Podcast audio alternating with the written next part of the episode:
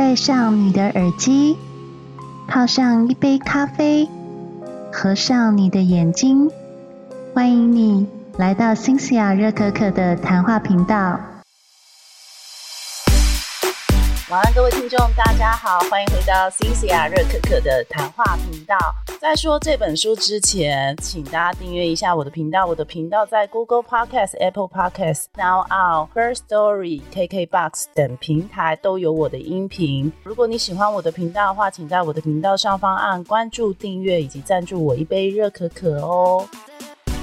我先来聊一下最近的生活。我不太相信水逆这种事情，不过经历到这一个月之后，我真的觉得我相信水逆了。九月初的时候呢，因为我发现我的子宫肌瘤过大，压迫到我尿道，导致于我一整个身体非常不舒服，晚上也睡不着觉。然后我就决定要开刀，要去住院的前一天我又确诊，所以就整个非常的不顺。然后确诊当然是很不舒服啊，就清冠一号西药都吃了。被关在房间的那一段时间，我都完全不能离开房间。我房间又很小，关在房间日子，我只能看韩剧啊，或是回公司的信来打发时间，非常像在坐牢。所以大家真的要好好珍惜自己的身体，出门一定要戴口罩。然后你必须要观察到大概过一个月之后，可能会症状缓解一点。不幸的是，我现在又要出差了，然后我要去泰国。大家也不要太羡慕，因为我就是想跟大家聊一下我这次泰国行有多衰哦。因为我是负责公司参展的部分，我必须要准备一些产品到摊位上面去做展示。然后这一波在寄产品的过程当中，我完全没有预计到泰国海关会这么的严格。这个礼拜我一直都在处理我们货物卡关的事情，这个过程非常繁杂。第一个就是泰国海关会要求我们，希望这个货品呢是由泰国当地人接收。另外，这个泰国当地人呢，他必须要上有点像是台湾的 EZ 位去签收这些产品。那签收产品过程，这个人就势必要提供他的个人资料，就询问呃饭店啊，还有我们当地的一些服务厂商，他们都不太愿意提供个人资料，毕竟他不认识你，又要接收一批产品，然后他也没借过你。任何人都会觉得就是诈骗吧？那我就跟泰国海关说，那我提供我的护照总可以吧？最后他们就是在三番两次确认之后，就说好用我的护照。当这个过程开始走的时候，我觉得很奇怪，因为他们就要求要我当地住宿的住址，然后要来 pick up 我的 passport。我觉得非常奇怪，就是为什么我的护照这么要给你们做查验？我就觉得很紧张，于是我就跟他们海关说，请你们停止这个流程。事实上，我的护照已经在那个信件转来转去之后，都不知道多少人把它存下来。我真的就是很害怕。终于，我就请我们公司的业务联络到我们当地愿意接受这批货的厂商。请他们提供他们的当地资料，改成是用 DHL 寄送到公司的方式去做公司签收啊！我本来以为这一切就是 settle down 了，但是在我昨天看了信之后，我发现泰国海关依旧要求非常多文件，像是呃我们寄送物的材料啊，是什么做的，是要什么用途等等等的。所以我昨天又非常有耐心的回他，结果他跟我讲说，感谢你的提供，但我们可能这个作业过程还是需要两到三天。两到三天，其实我的展览就已经开始了，所以我觉得这一波就是有点像是我工作上的突发状况。不过在这中间呢，我就是为了不要让我的摊位看起来空空的，所以在前几天我还在公司的时候，我就赶快跟工厂调货，请工厂提供一些我们可以手提到泰国的一些产品。那现在就寄望在我同事身上了，因为就是要请他帮我带到泰国去。我就觉得职场不管你是做什么工作，一定都会有这种魔鬼细节要处理。每一个这样的细节都是你的人生经验，其实也不需要觉得太挫折啦。只要你随时准备好 Plan A、Plan B、Plan C，其实事情都会很快的过去。At the automat, men grow cold as girls grow old, and we all lose our charms in the end. But square cut or pear shape, these rocks don't lose their shape. Diamonds are a girl's best friend.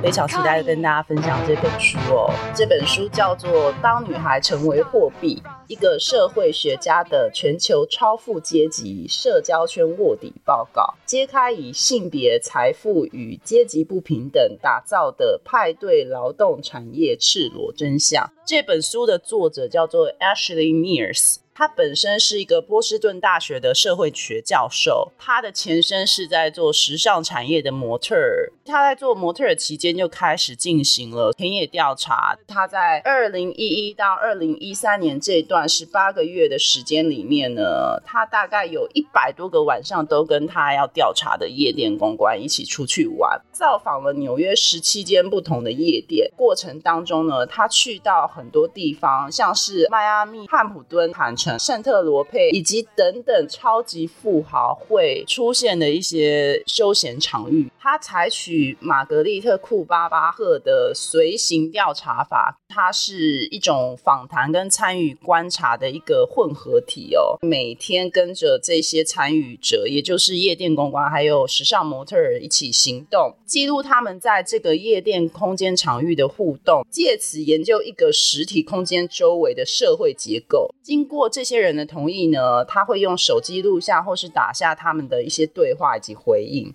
他的过程访谈了四十四个公关，每个公关他一定至少都会去到他们一次的聚会，最多则高达十次。活动的时间呢，有时候是一个晚上，然后有时候会一直到早上。有时候他为了在白天去调查这些公关，他也是白天会跟着这些公关。作为公关的要求以及调查的交换呢，他必须在晚上打扮的很像一个女孩。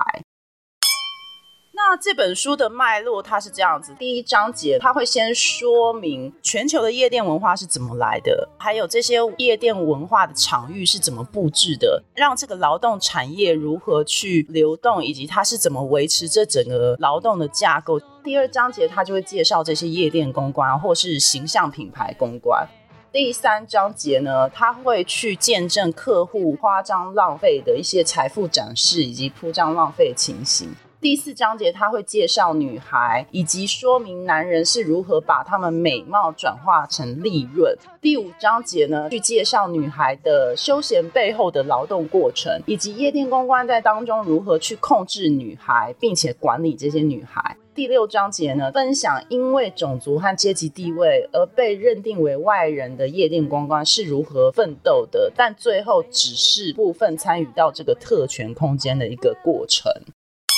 其实，在早期的纽约夜总会呢，它是从一九七零年代的 disco 舞厅，一直到一九九零年代市中心的一些传奇舞厅呢，它规则其实基本上都是一样的。付过入场费之后，所有进场客人就共享一个空间。可是到了一九九零年代呢，纽约就开始出现一个非常巨大的转型。曼哈顿中心呢，它从城市支流就蜕变成经济投资文化的一个复兴的据点。二零零零年，米特帕金区它的夜生活以及娱乐场所就开始兴起，慢慢一些时尚产业也开始进来了。在这个同时呢，全球财富分配也逐渐到了一个最顶端的转移，前一趴的富有者的资金持比呢开始大膨胀。到了二零一七年呢，他们这些人已经拥有全球半数的财富，总额高达两百四十一兆美元。美国最上层的零点一趴的家庭呢，就被称为超级富豪 （super rich）。贫富不均的程度呢，已经大概跟一九二零年代是一样极端的哦。大亨小传就是在讲一九二零那个年代的一个故事哦。除了就是财富分配的比例已经改变之外呢，财富的来源也大不相同。随着金融业的越来越吃重，曼哈顿市中心也因为这些人逐渐改变，新的奢华休闲服务开始针对这些人出现，迎合这些新的富人的需求。更多年轻的金融家也跟着出现，所以纽约的主要经济活动开始扩张到金融、房地产、保险等等等的这些产业呢，进而成为国际百万富翁。夜店也开始用房地产的思维去安排它整个空间。那这个空间就提到有一种服务叫做桌边服务。桌边服务是在一九八零年代在巴黎的夜店就开始出现的。这个服务只是针对一些有钱人或是一些需要自己个人空间的富豪所产生的一种服务。一九九零年代呢，他们就被引进了纽约，在纽约曼哈顿的一家非常有名的夜店叫 Market 呢，一般就被认为是桌边文化服务的一个先驱。这样子的服务呢，在经济意义上面呢，其实是针对一些有钱人。这种桌边文化呢，或是所谓的桌席呢，是指一张可以容纳多人坐或站，甚至在上面跳舞的宴会沙发。通常会在桌边呢，还会放几张矮桌，摆放酒瓶啊、冰桶啊、酒杯啊等等等的。那这些桌席就会被放在舞池还有墙壁之间的区域，一侧就会是吧台，然后 DJ 台就会被放在就是桌席的前方，让这些有钱人能够更接近夜店的中心点。让这些有钱人变成夜店最明显的区域。除了桌席服务的引进之外呢，夜店的酒的价格也逐渐飙升哦。夜店也开始鼓励这些人是用狂欢式的消费来去增加夜店的收入。原本最早出现桌边服务的时候呢，一瓶伏特加的价格大概是九十美金，可是到了后来，伏特加的价格甚至已经高达两千五百美元。香槟王啊，凯歌香槟啊，或是在 LVMH 集团旗下的一些奢华香槟，甚至要价高达四万美金哦。开始就会有人觉得上夜店是一种有钱人的专利。那这些夜店的大部分利润，其实都是来自 VIP 客买的虚拟抬价后的这些酒。炫耀性消费名词是由美国经济学家范伯伦所提出的。身处经济分配极不平等的一个新镀金时代呢，他把它认为是一种社会地位的竞争。新富阶级因为缺乏贵族所享有的显赫头衔，所以这些新富阶级呢，就企图透过这种炫耀自己的闲暇娱乐方式呢，显现他自己其实不必为这些钱做劳动，进而获得地位。但事实上，这些新富阶级呢，他的挥霍举止背后，其实是藏着他们深沉的不安以及焦虑。相对于这些有头衔的精英来讲呢，新富阶级的地位呢，其实它充满了一种不确定性哦。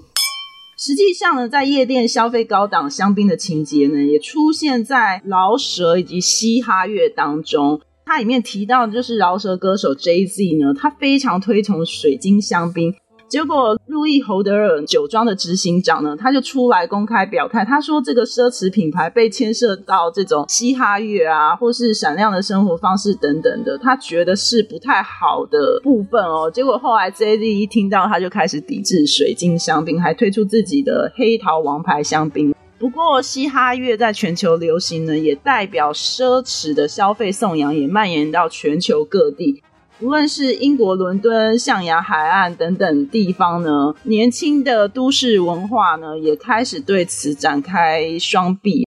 另外，在世界各地 VIP 的夜店大肆挥霍的，其实都是以男性为主。虽然偶尔会有女性进场呢，不过这个男性主导的性与金钱世界当中，女性算是一个例外。里面有形容到，即使有这样的条件进去消费，女性呢也会被认为是因为她背后有一个有钱男性在撑腰，甚至也不相信她自己能够获得这些金钱。另外还有一个关键，也一个夜店它要成功呢，它必须核心要素就是要有漂亮的女孩。那多数的夜店都希望店里面的女生消费比男生还要多，为什么？因为单凭女性数量还不足以区分这个地方它是否是一个 VIP 夜店。VIP 夜店里面就需要大量所谓的优质女性。这本书里面把女性分为最高等的，就是时尚模特儿或是具有权力的一些高等女性，再次于这些人就是所谓的优质公民。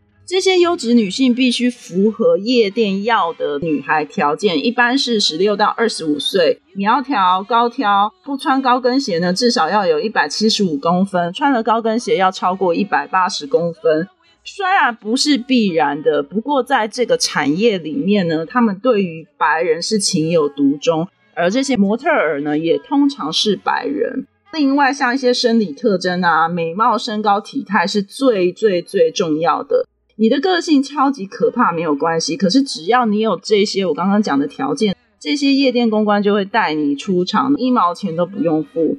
可是呢，女孩之间有一个明显的阶级制度，因为夜店要的就是，如果一个男性他会在里面消费一千五百块美金，他想看的女人就会是这种比较高等的女性哦。他在里面是 A 卡，是社会精英，这些女性的存在就会显示出她们与一般男性的差别在哪里。在夜店里面呢，你可以看到这些女孩是用她的身体资本作为一个交换条件哦，所以这些女生她的职业生涯也非常的短。通常过了三十岁就不会是夜店所能够接受进入这个场域的女孩，他们也不太相信跟这些夜店公关出去的女孩工作能有多正经。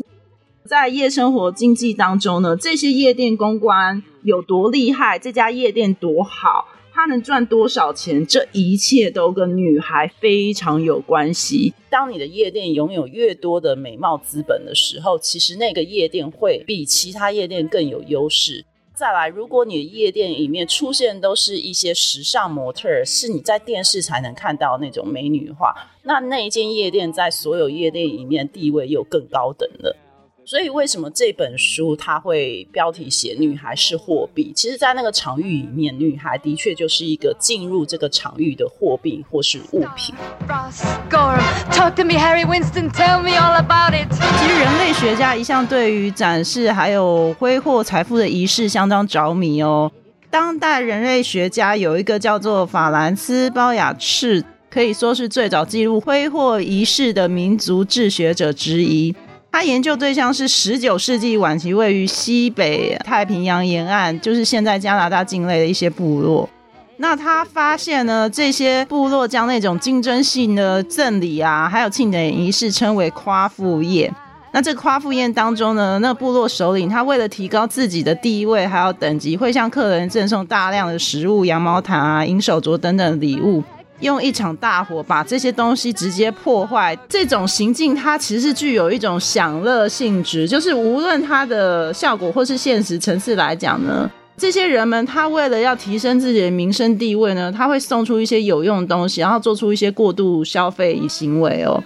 呃，其实这种夸父宴呢，在各地都有展示出来，像是阿兹克特人的奴隶祭祀行为啊。其实都是希望追求声望或是地位的团体领袖所举办的。不过很有趣的是呢，虽然在享受夜店的这种社会性仪式，然后炫耀性的消费，以及同时共享空间，把所有不有钱的人隔绝在外，然后享受 A 咖文化这种氛围，其实他访谈到的每一个客户呢，对于这种具有舞台性质的浪费展示呢。都保持一个非常批判的态度。炫耀性消费的男性呢，他们觉得这些炫耀的方式是非常不自然的斗争行为。会讲这些话的人呢，多数属于新富族，即使他们出身高贵呢，也总能为自己在夜店的超大账单呢，说出一些看似合理的理由哦。所以这些人为了要让自己跟其他这些炫富客户之间有一条象征性的界限呢。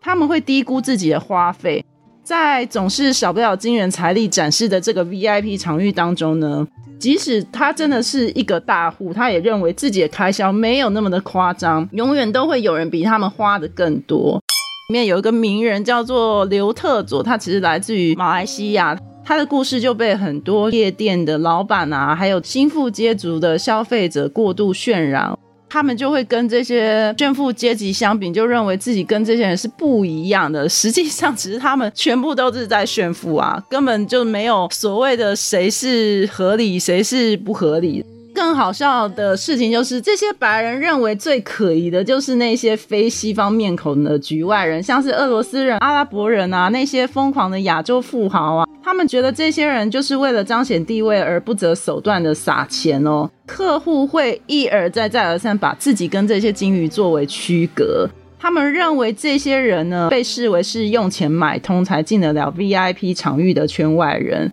所有的白人精英都会认为这些非西方族裔的客户文化素质就是比较差。这些白人就会用努力工作来区分以及合理化自己消费的不同。他们就鄙视这些人，认为这些人是不配在消费的时候购买到这些精英地位，甚至也不认为这些人是 VIP 精英哦。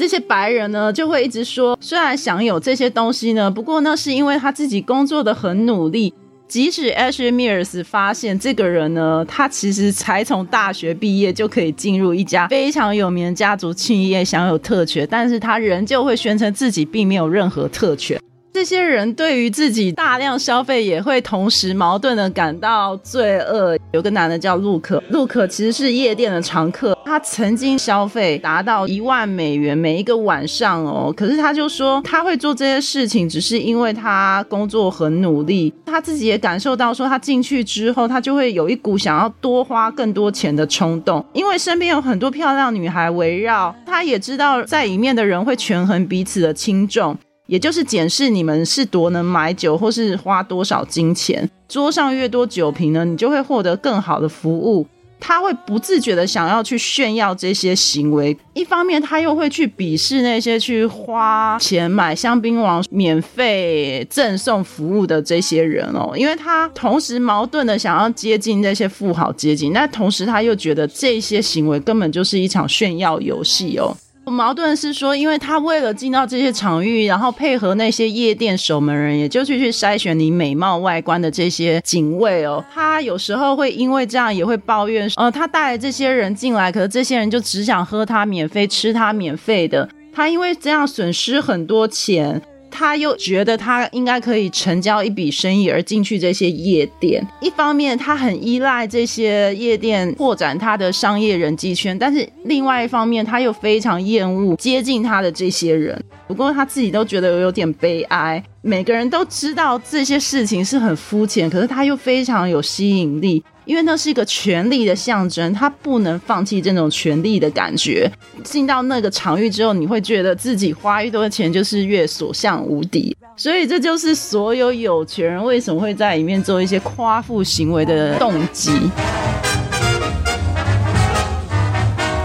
这个单元也讲到，这些女孩虽然可以在这个场域里面获得一些免费的酒水，在这些娱乐休闲的背后呢，其实有一些非常具有风险性的劳动行为。有些女孩呢，接受夜店公关提去外地旅行的要求，这些都不用钱，然后被要求要做一些超乎他们预期的东西。举例来讲，有些女孩可能就被安排到那个公寓里面。里面完全没有家具，也没有给这些女孩睡觉的地方。那这些女孩，她为了要做这些活动或是表演，她在里面，她可能就吃不到饭，只能睡在地板上面。这些夜店公关因为要利用这些女孩，他也不会给这些女孩有好的食物或是好的一些招待，就只是要利用她们在某一天出现在夸父宴的场合里面。这些女孩行为甚至也会被限制，要求不能做任何的逾矩。比方说，如果他们临时想要离开这个夜店公关，那这些夜店公关就会去限制他们行为，甚至把他们赶出去，让他们身上一毛钱都没有。他们被逼着必须要配合夜店公关去参加这些晚宴，觉得不舒服，你忽然想要离开，这些夜店公关也会以你不给他面子，或是。我已经让你进入这个场域，你就应该好好的负责在旁边跳舞、唱歌，到你精疲力尽为止。你应该要全程陪伴我，作为一个支持。所以这些派对女孩或是模特女孩，她们其实在这中间会付出很多的劳力，跟浪费很多的时间在获得免费酒水的行为当中。也许你会觉得，哦，他们占了很多好处。事实上，在背后的隐形时间成本以及隐形劳力，你是看不到的。这些夜店公关也不会给他们半毛钱，他们能获得就是当天夜店提供的特定食物，他们甚至没有任何的选择权。夜店公关他的工作就是透过带美貌的女孩进去夜店，让那个夜店有那个场面是看起来好像这是一个时尚产业或是非常高端的夜店，利用这些女孩的外貌资本来去赚取他跟夜店之间谈好的佣金。而这些女孩呢，被喂以免费的酒水，以及免费的饮料，或是一些接送的方式，去让他们达到进入这个超富阶级场域的机会。事实上呢，夜店公关跟他们的关系呢，是有点像是他必须要管理这些女孩，这些女孩都是他的经济母，但是他又不能让这些女孩觉得我是在利用你们。他必须跟这些女生保持一个暧昧与友善的关系，让这些女生喜欢跟这些夜店公关出去玩。这些夜店公关呢，也不能在他们面前表现出我要付你钱去做这件事情，因为在朋友之间是没有谈钱这件事情的。他又不能让这些女孩觉得他是去拿他们身体去做交易。夜店公关会觉得自己很像一个劳保或是车夫。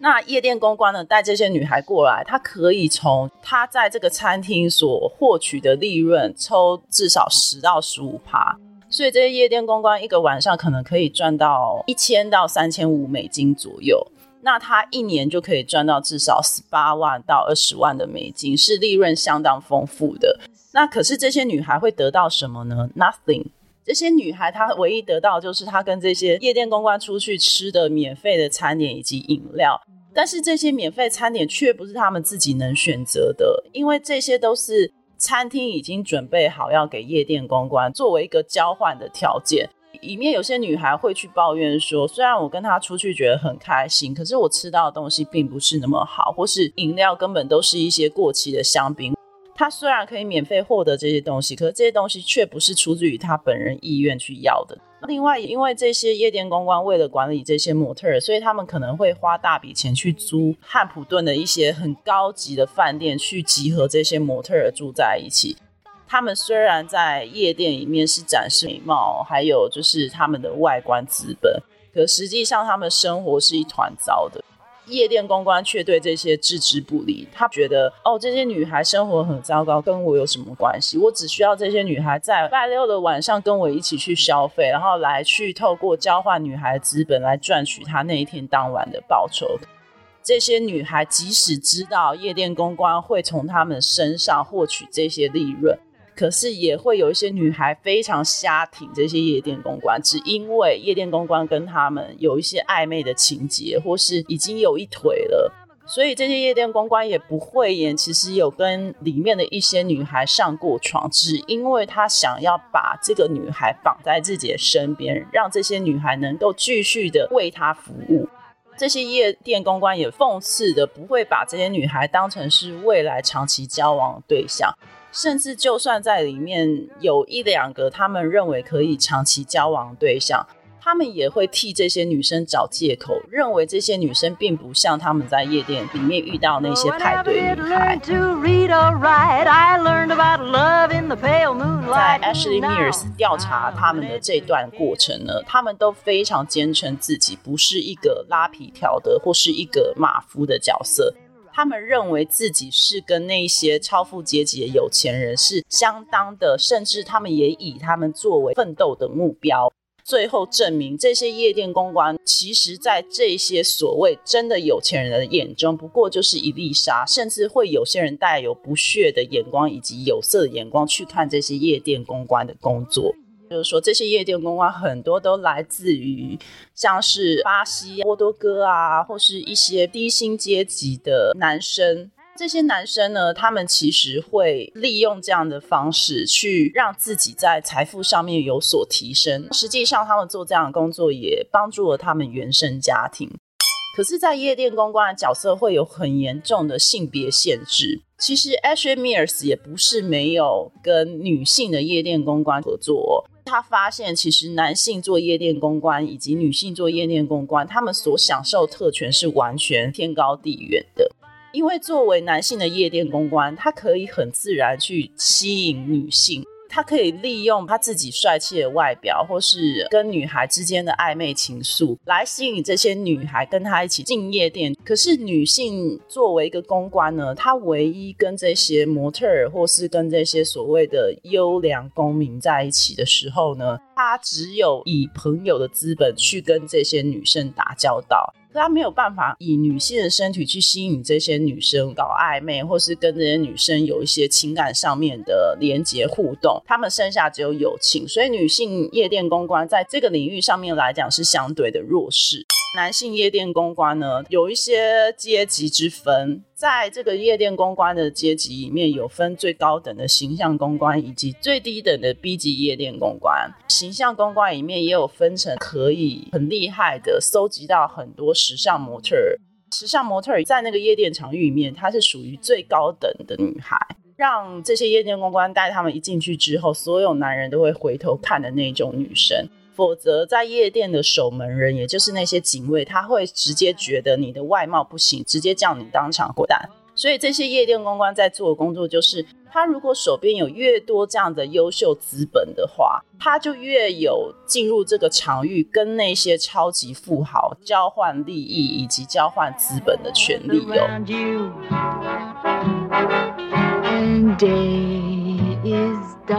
有些女孩进到了超级富豪场域里面，而这些富豪呢，他们也不是想要获取这个女生的身体作为一个交换条件，而是他要他身边簇拥很多美女，让他自己在整个场域的社会地位看起来是提升的。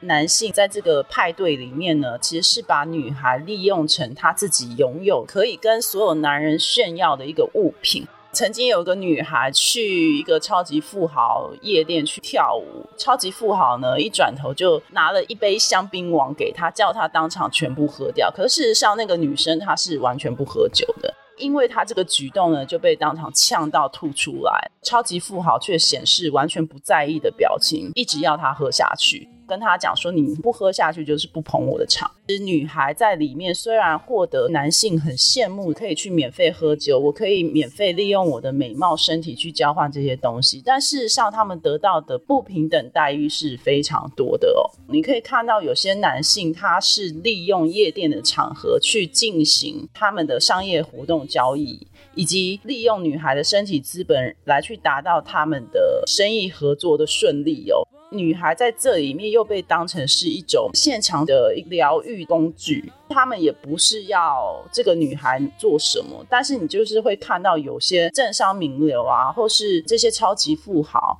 会办一个 party，他会邀请很多女生去到现场，然后这些女生都是顶流的女生。如果你是一个消费者，或是你是他的大客户，你进到这个场域，你自然会想要跟这样子男性顾客去做一个互动嘛。男人就会利用这样子一个行为，然后达到自己最后交易的目的。所以，其实，在夜店里面，男性还是主宰一切。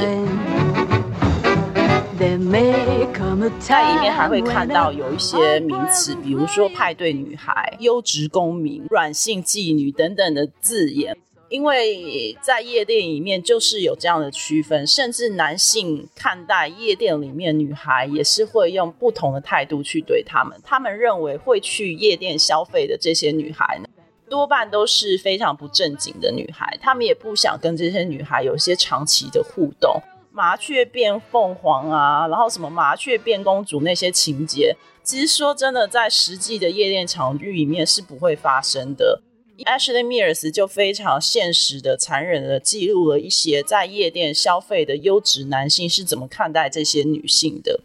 有些男性甚至会认为，这些女生就算外貌很好，但是他们脑袋没有料，他不会想要跟这样的女生在一起。但同时，他们又很享受这些女生在身边陪伴自己，然后有一堆女生簇拥的感觉。另外，连女生都会自己看不起这样子的女生，他们甚至会觉得超过四十岁的女人就不应该来夜店消费，她应该要守她的本分，她应该要穿她那个年纪该有衣服，而不是出现在那个场域里面。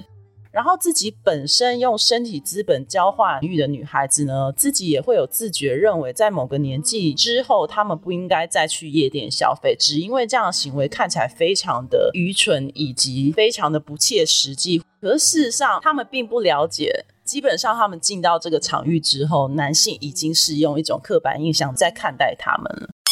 Ashley Mears 还访问了很多男生，就说你们未来结婚对象会考虑怎么样子的。事实上也证明，这些超级富豪以及他的身份地位阶级在社会上面有一定水准，男性他们最终还是会选择跟他们阶级差不多的女性。那些女性呢，她们几乎是不去夜店的，拥有的文化资本也比这些夜店女生强很多，所以他们最终会选择的是他们心里所谓的好女孩，而不是选择这些坏女孩或是派对女孩。他们定义这些女生基本上就是淫乱、肮脏，以及只会在男人身上索取金钱的这些女生。但事实上真的是这个样子吗？会去夜店消费一些女性，其实也不乏一些银行阶级或是一些在生活水平上面跟男性平起平坐的一些女性。可是，只因为他可能在外貌上面被定义成是优秀公民，或是有模特儿等级的，他可能就会被误会，或是他会被认为他不应该在这个场域出现。其实他只是想要 social，然后轻松一下，但是还是会被这样刻板印象化。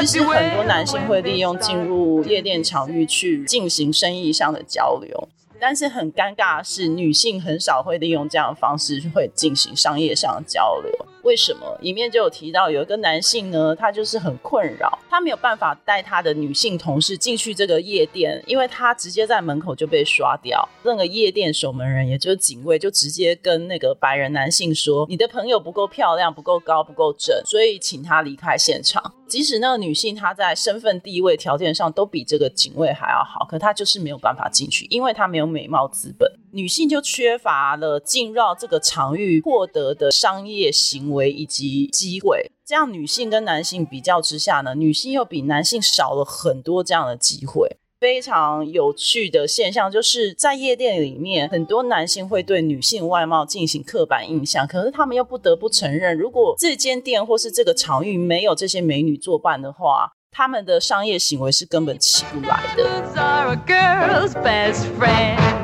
他还提到，女性要如何去摆脱这样的状况，自己的身份翻转成男性的身份角度去看这件事情，而不是单单只是去免费喝酒。有些女生会比较聪明，去利用这样的方式去拓展自己的人际关系，去认识这些有钱人，然后让自己的事业达到一个标准。这是一个女性利用这样场域让自己翻身的一个方法。但事实上，他在文化资本上面仍旧不如那些天生优渥条件的男性或是女性。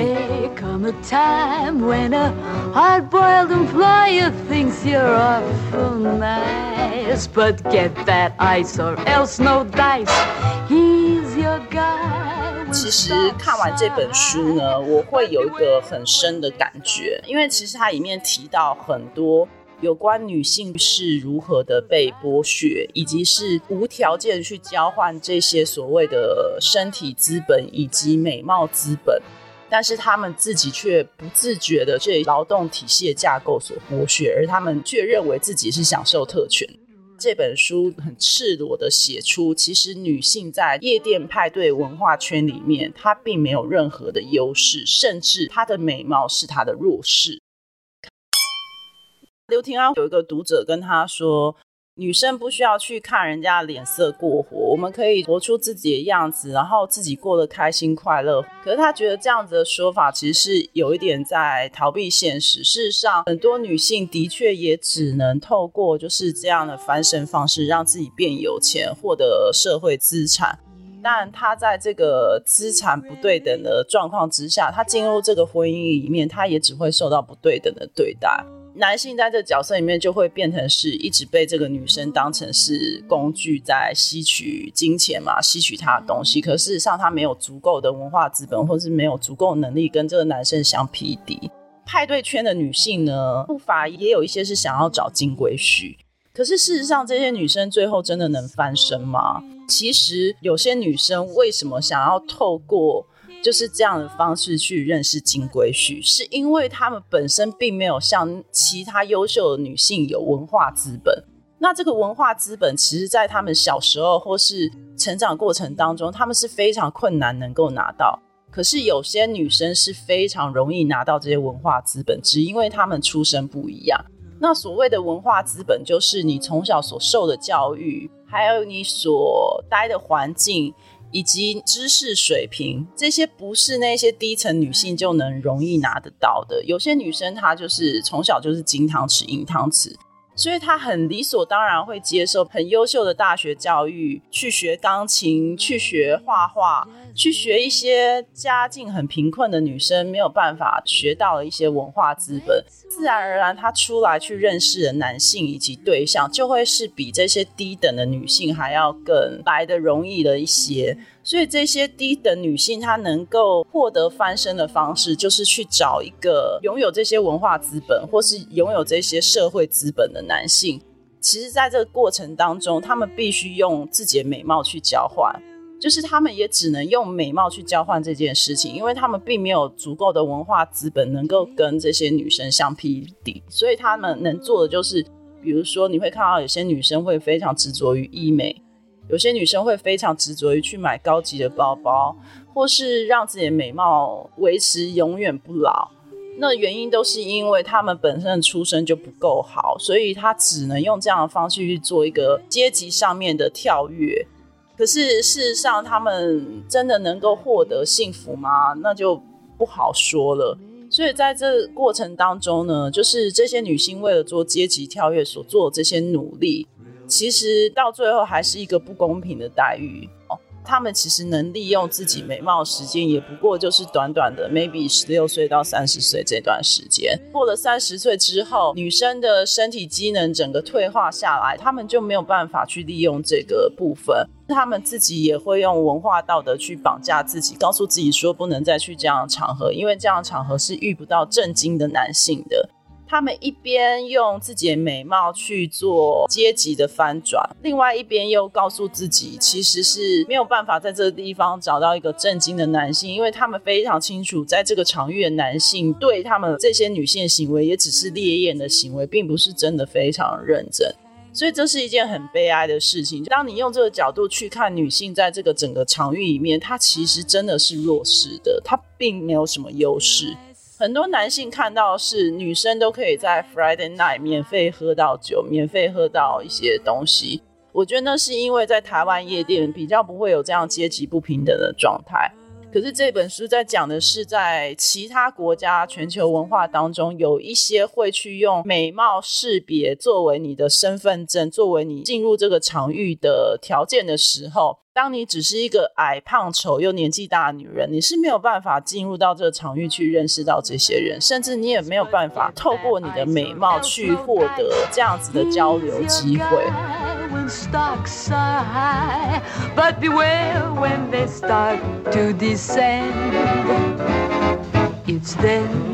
我就在我的 IG 线动上面开玩笑，我说，除非我们就是唐朝的武则天，或是南北朝的山阴公主，我们可以养面熟，我们可以养男宠，我们可以把男人踩在我们脚底上，然后无尽的蹂躏他们，然后自己又享有最高权利。除非我们女生可以达到这个地步，不然在这个男性主导世界里面，女生还是有很多的弱势的地方。我相信这集节目有很多男性应该会想反驳我。我觉得你们应该要花时间去看看这本书里面说的一些比较现实面的东西。你们可能会认为说，哦，因为她是女性，所以她一定会用女性角度去做。可是以我自己做过民族志以及田野调查研究来讲呢，我认为这一本非文学民族志算是非常中立的，因为他是站在各种角度去做这件事情，而且他必须撇除他自己个人的观点，而是用客观的方式去看待这些人，然后把这些人说的话如一的写下来。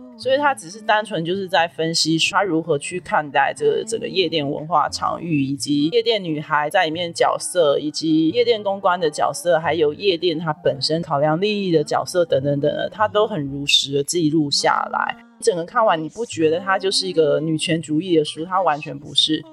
它会颠覆你的想象，它绝对不是在讲女权主义，里面讲的是所谓的阶级不平等的这件事情，以及这事件运作仍旧是以白人世界为主，仍旧是以男性主导这一切，这是无法避免以及无法逃脱的事情，赤裸裸的写出这些事情而已。这本书是非常有趣的，也非常值得你去看。我几乎每一页都写了重点，然后也画了荧光笔。这本书是值得我再去一看再看的了。引用很多社会学家、人类心理学家等等的论述去证明，所以我觉得算是一个非常中立的书，而且是非常值得男性或是女性来看的。我觉得男性看完会对女性去夜店免费喝酒这件事情可能会有所改观。你会理解到，其实夜店是为了要吸引你们这些男性才让女性进来免费喝酒的。你们有人想过这件事情吗？这本书就告诉你，事实真的就是这个样子。为什么要有 Friday night？为什么要 Ladies night 而没有 Men's night 呢？这本书会告诉你。那今天的书籍就分享到这边，也希望你们喜欢我今天分享的书籍。如果你对这本书有任何想法的话，请在底下留言告诉我，我会回应给你哦。最后也呼吁大家，如果你喜欢我的频道的话，请在频道上方按关注、订阅以及赞助我一杯热可可。我的频道在 Google Podcast、Apple Podcast、First Story、KKBox 等平台都有我的音频播出。今天的书就到这边为止喽，拜拜。喜欢今天的收听吗？欢迎你在新西亚热可可频道上方按订阅、关注或是赞助我一杯热可可。如果有新的节目，就会及时通知你哦。让我们下期见，拜拜。